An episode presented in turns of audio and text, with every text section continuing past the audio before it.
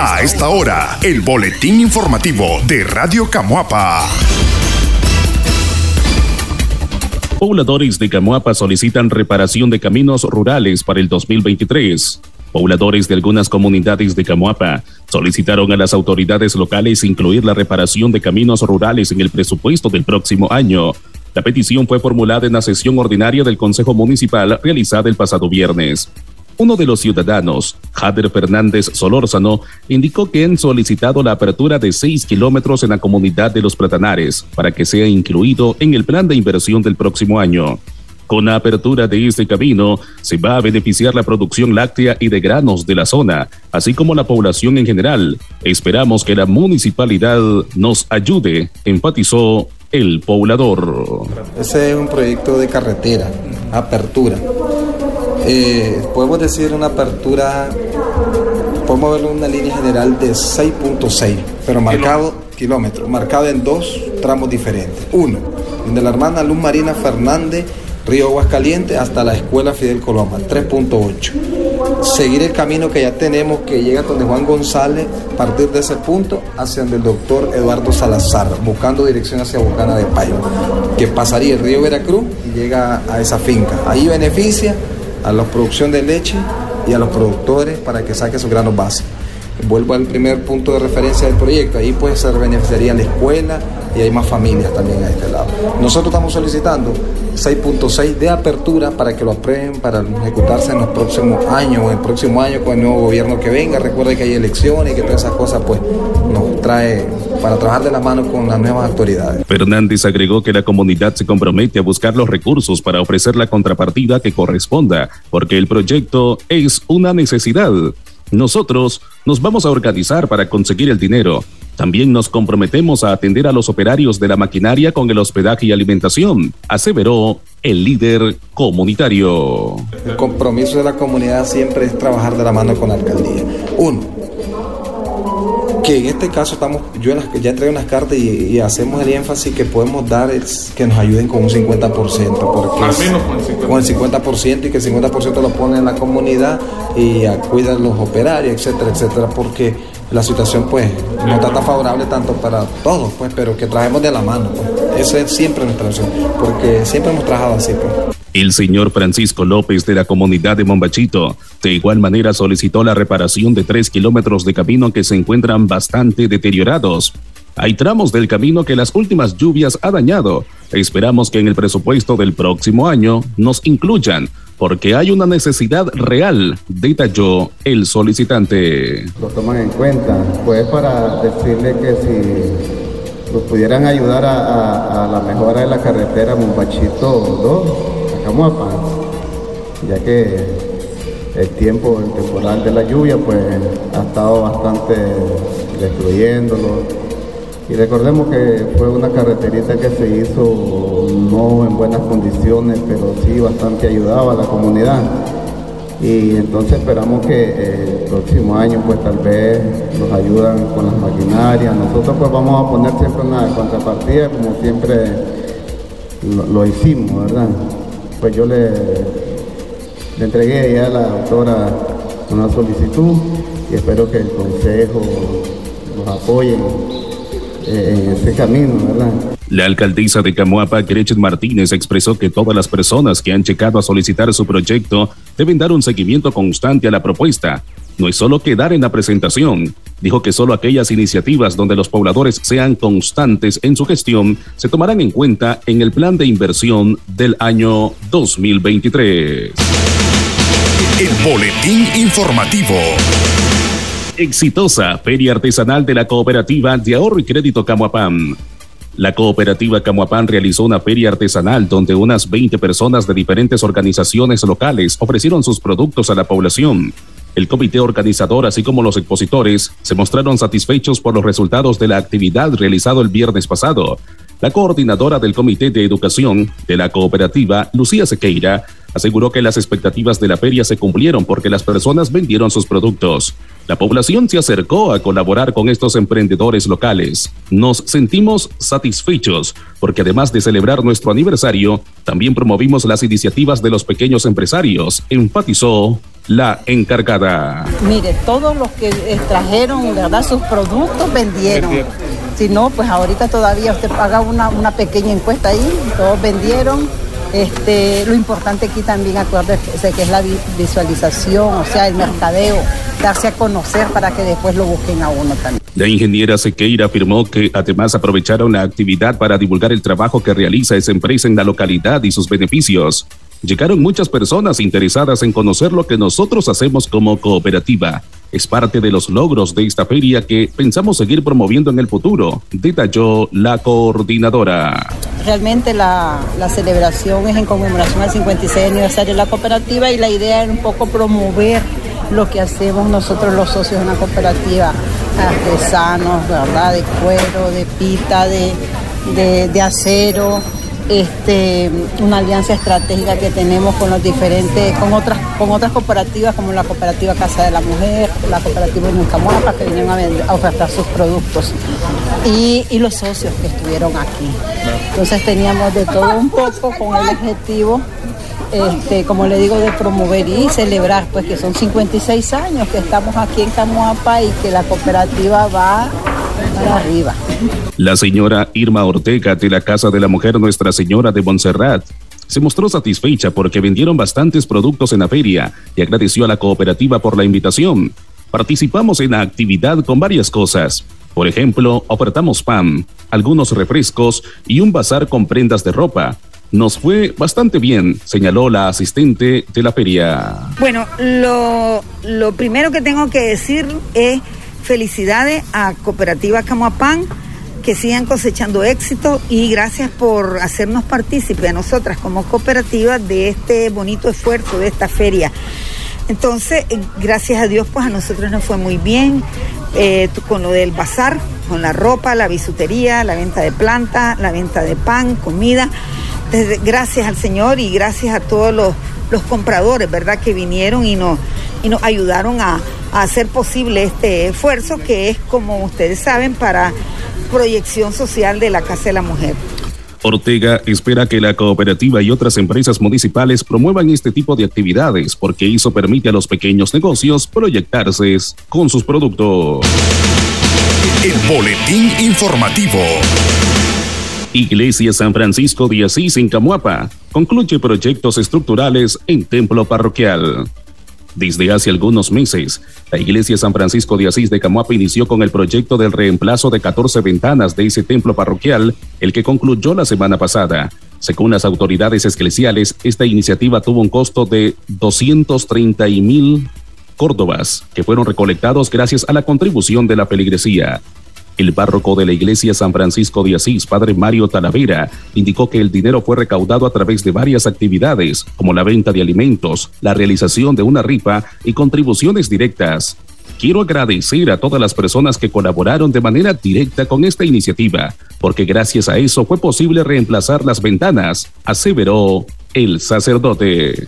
Y también pues eh, ya damos por culminado el proyecto de las ventanas, ya se han reemplazado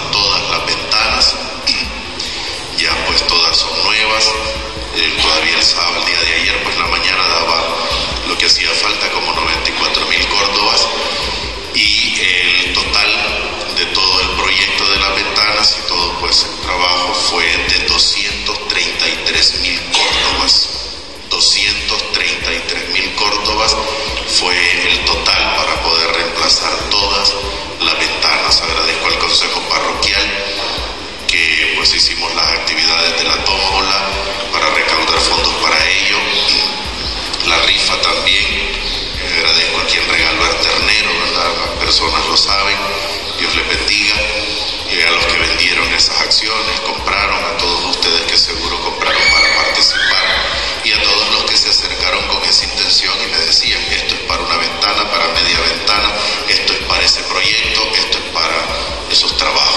El padre Talavera agregó que en los próximos días también concluirán con la ubicación del cuarto retablo dentro del templo, que era un compromiso asumido desde hace varios años. En la iglesia había tres retablos, que lo había dejado hecho el párroco anterior. Nos faltaba el cuarto para completar el diseño. Aún no tenemos los recursos necesarios para pagarlo, pero vamos a confiar en la, providencia, dijo el presbítero. solo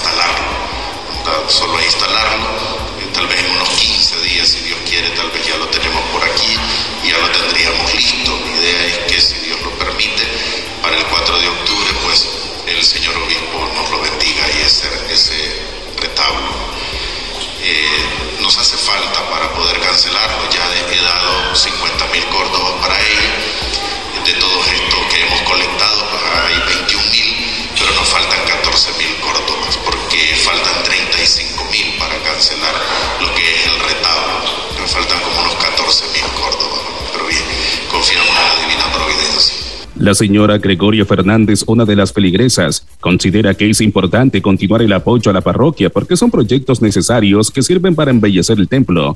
Creo que debemos contribuir con las actividades comprando una acción para la rifa o asistiendo a la venta de comida. Es una manera de colaborar para mantener nuestra iglesia bonita, declaró la ciudadana católica. El boletín informativo. Pobladores de Camuapa urgen ejecución de proyecto de calle adoquinada. Los pobladores del barrio San Martín, sector de la Medalla Milagrosa en Camuapa, se mostraron preocupados por el deterioro de la calle en ese sector.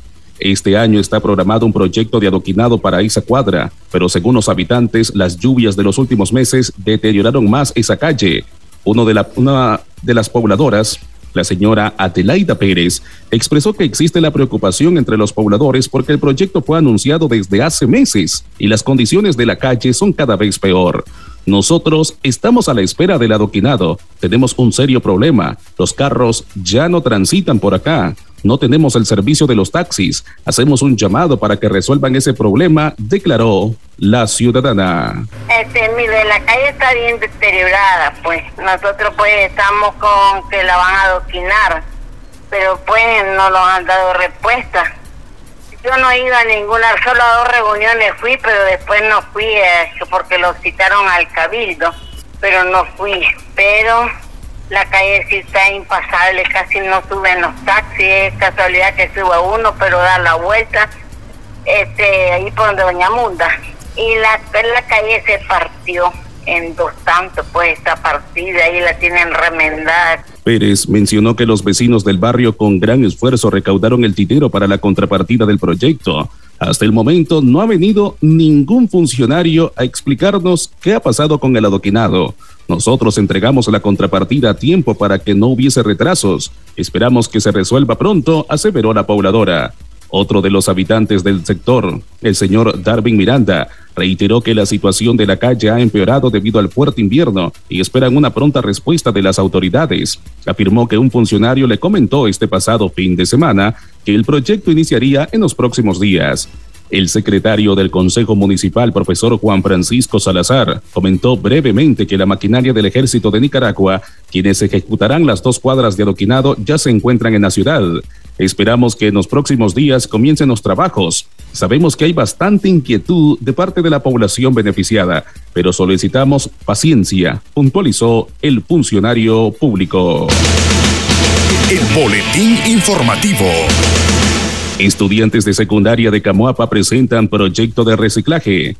Estudiantes de secundaria del Centro Educativo Antorcha Cristiana de Camuapa participaron este pasado viernes en la sesión del Consejo Municipal para presentar a las autoridades un proyecto de reciclaje que podría ser complemento al proyecto del relleno sanitario, que actualmente está en desuso. Esta iniciativa participó en el concurso municipal de feria científica y obtuvo el primer lugar. Una de las estudiantes que expuso el proyecto, Estela Aldana, explicó que el proyecto consiste en varias etapas y se trata básicamente de industrializar el procesamiento de la basura en el municipio. La iniciativa tiene previsto adquirir varias maquinarias para procesar adecuadamente la basura, como una sacadora, un equipo para seleccionar los desechos y una empacadora, mencionó la joven alumna. Por eso mismo, ahora traemos Trash Center. Es un proyecto que consta con la construcción de una planta que estará ubicada en el basurero municipal, apta para el funcionamiento de maquinarias que se encargarán de transformar todos los desechos y residuos. Sabemos de que los residuos son llevados por medio de un camión recolector. Trash Center quiere que todos los residuos sean almacenados en un búnker de recepción para luego entrar a las fases de las maquinarias. Eh, la primera fase sería la máquina separadora de basura. Ahí mencionamos que, mencioné que serán almacenados en un búnker de recepción y luego entrar a la fase de, con la máquina separadora de basura. Eh, que se encargará de separar y clasificar todos los desechos en residuos orgánicos y desechos inorgánicos. La segunda es la empaquetadora de basura, que esta es especialmente para los residuos inorgánicos. Se encargará de triturar todos los residuos y empacados en cubos pequeños. Eh, la máquina Horse toma todos los desechos orgánicos y los convertirá en electricidad y fertilizante para el campo y el suelo.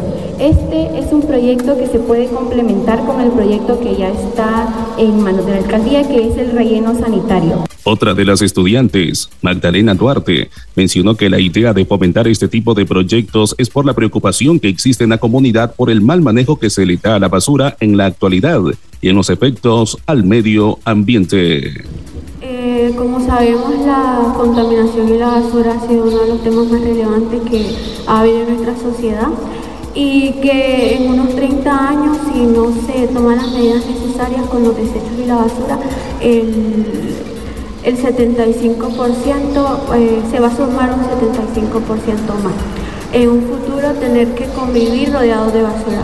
En nuestra comunidad el depósito de basura no cuenta con las medidas necesarias ni con un proceso necesario para la transformación de la basura, trayendo consecuencias a los que habitan a su alrededor, por ejemplo en la quema de la basura o eh, que se riega la basura en, en otros terrenos que no, que no pertenecen al, al depósito. La alcaldesa de Camuapa, Crechet Martínez, agradeció a las alumnas por la exposición del proyecto, que es bastante bueno para mejorar el tema de la basura en la ciudad. Yo le solicité a las jóvenes que presentaran esta iniciativa al Consejo Municipal para ver la posibilidad de retomarlo en el presupuesto del próximo año y que serviría como complemento a la estructura que se tiene en el relleno sanitario, declaró la funcionaria.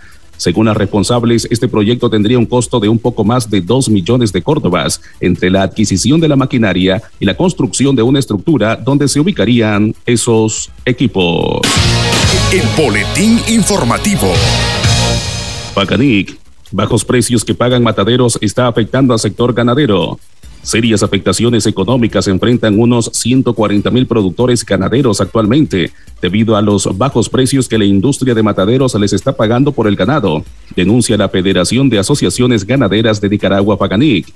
En una nota informativa publicada en sus redes sociales la semana pasada, Paganic afirmó que los mataderos les aplicaron una baja en el precio que les pagan por el ganado, y ahora nos amenazan con otra baja. Los precios en los mercados donde los mataderos venden nuestra carne se mantienen o suben ligeramente y el precio del ganado sube por las perspectivas de mejoras de precios en lo que resta de este año y el próximo, señalan. Al respecto, Salvador Castillo, integrante de la federación, señala que a pesar de la bonanza que experimentan los precios del ganado y la carne de res en los mercados internacionales, la industria local que requiere esta materia prima para la exportación no le está pagando al productor lo justo de acuerdo a la referencia actual del precio internacional. Castillo menciona que debido a esta problemática, las pérdidas económicas para el sector ganadero son grandes, pues tomando en cuenta el promedio mensual de matanza que ronda los 55 mil animales, el rubro estaría perdiendo unos 110 millones de córdobas cada mes. Detalla que en promedio, el peso de una res ronda los 200 kilos, y por cada kilo de carne en canal caliente, los mataderos le están pagando 10 córdobas menos. Tomando en cuenta esto, el productor está dejando de percibir 2.000 córdobas por cada animal debido a esta baja en el precio que se le paga. En una camionada estamos hablando que son 32 mil córdobas lo que dejaría de percibir un productor ganadero. Y si tomamos en consideración cuál es el sacrificio promedio diario y por mes, son cantidades bien considerables que vienen a afectar al productor, comentó Castillo. Resaltó que este dinero que pierden por los bajos precios es una plata que podría circular entre los mismos ganaderos y eso es lo que hace que la economía se dinamice porque un productor ganadero que está vendiendo su ganado le permite con el ingreso que está teniendo hacer no solamente sus compras en el mantenimiento de su ganado, sino también de su familia y sus trabajadores. El productor asegura que esta problemática es de vieja data, pues los mataderos siempre han establecido al productor un precio a conveniencia por el ganado, amparados en el libre mercado y no usando la referencia de los precios internacionales. En su nota informativa, Paganí calificó esta práctica como abusiva, pues afirma que los mataderos utilizan su dominio del mercado para imponer prácticas predatorias indicadas en la Ley 601 de promoción de la competencia Castillo asegura que como Paganic esperan que el Ministerio de Fomento, Industria y Comercio MIPIC pueda facilitar una vía de negociación que permita a los ganaderos y la industria beneficiarse de los precios por igual. Asegura que los mataderos tienen la potestad de pagar el precio que ellos quieran. Si en este momento los precios pueden andar en 144 córdobas, que es lo que se está pagando en actualidad, y mañana nos dicen que va a costar 100 pesos, ellos lo hacen. No hay nadie que les pueda detener y en este caso yo creo que debe existir una autoridad realmente que permita incidir. La industrialización del rubro con la creación de un matadero administrado por los ganaderos les permitiría a los productores dar una respuesta inmediata a esta problemática y acabar con el monopolio. Sin embargo, este proyecto todavía está en papel por falta de financiamiento, admitió Castillo. El boletín informativo. Quinto Comando presentó los resultados del primer trimestre del 2022. Una colaboración de Marvin Miranda.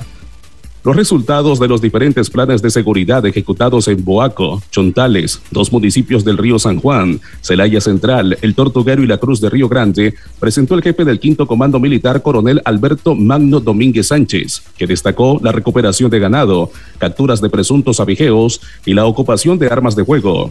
En su primer encuentro con periodistas locales, regionales y corresponsales de medios nacionales, el jefe del quinto comando militar destacó que en los primeros seis meses del 2022 han brindado 1.710 servicios operativos en cuatro planes de seguridad ejecutados en comunidades rurales de la región.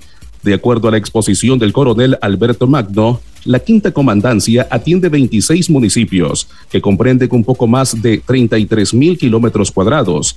Les dan cobertura a 117 kilómetros del litoral del lago de Nicaragua. Registran unas 30 mil fincas y más de 2 millones de cabezas de ganado.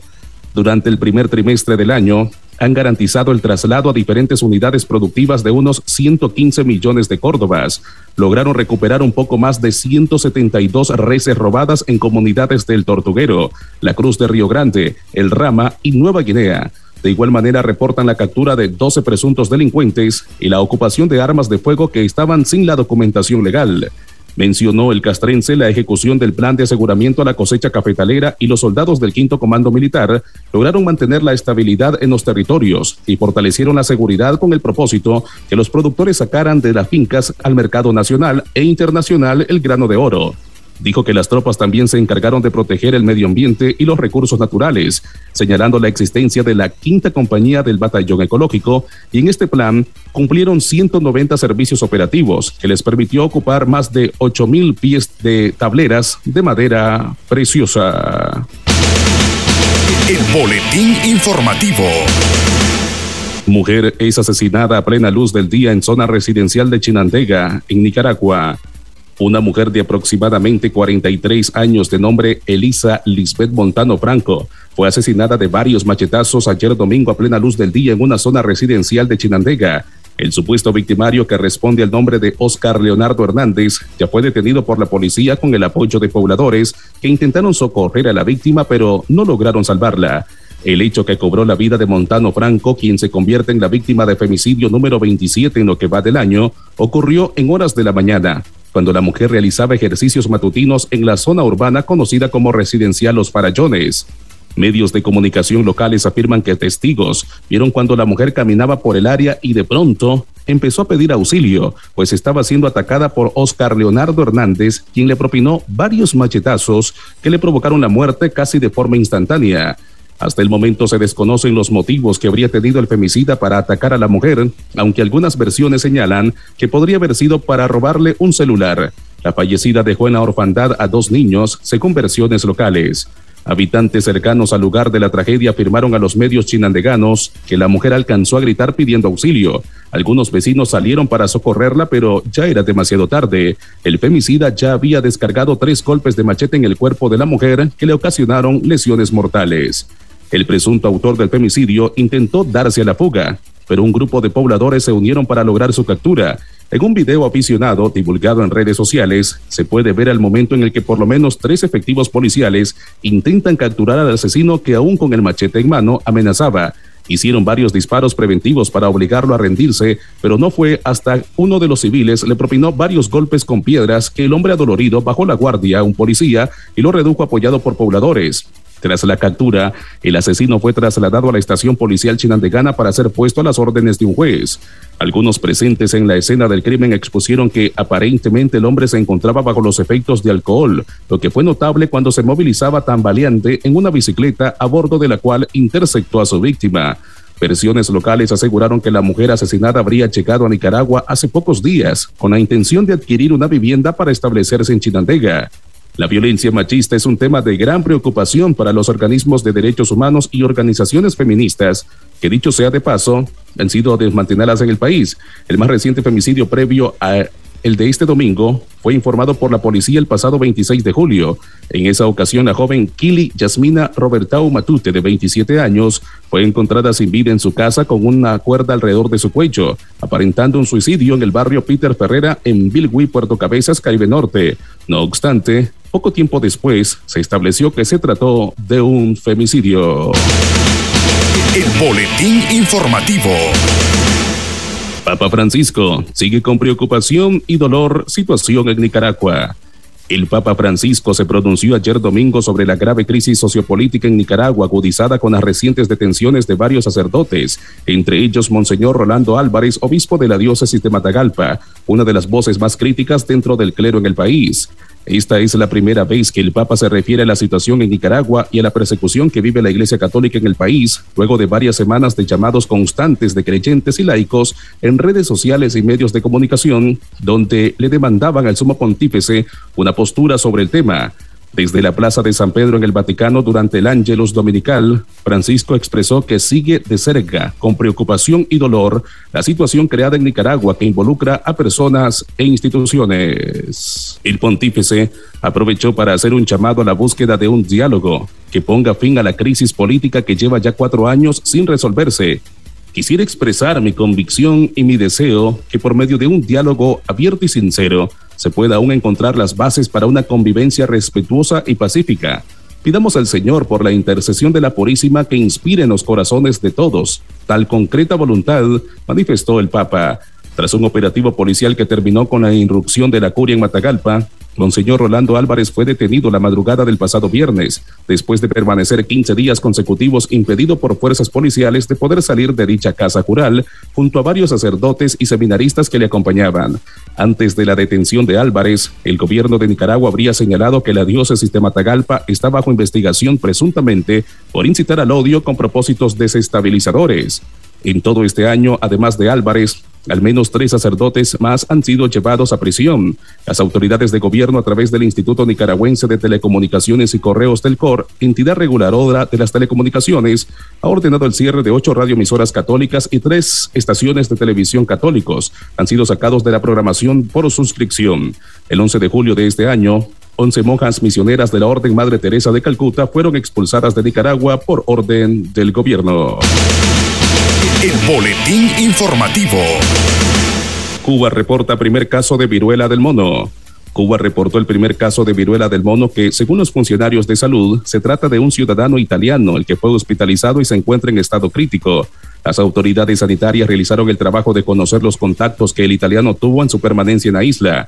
El contagio con dicha enfermedad es un paciente del sexo masculino de Italia, el que llegó a Cuba el pasado 15 de agosto de este año, según lo dio a conocer el Ministerio de Salud por medio de un informe escrito. Detalles indican que el enfermo de la viruela símica se hospedó en una casa de alquiler y visitó varios lugares en el occidente del país caribeño. pero el 18 de este mes, al sentir malestares de salud, se presentó a un centro asistencial. Al ser atendido el italiano, se notó que su condición de salud empeoró, por lo que se decidió hospitalizarlo y brindarle un tratamiento intensivo, porque al llegar al hospital donde lo atendieron era una condición de parada cardíaca, pero se ha recuperado, expresa el comunicado. Hasta este sábado 20 de agosto se pudo confirmar el contagio del paciente posterior a un examen físico que permitió identificar las lesiones en su piel y fue confirmado con las pruebas de laboratorio. El organismo de salud señala que el enfermo se mantiene en estado crítico, lo que le hace peligrar su vida. Se realizan estudios de lo que esté asociado en la gravedad del paciente. Este fue el boletín informativo de Radio Camuapa.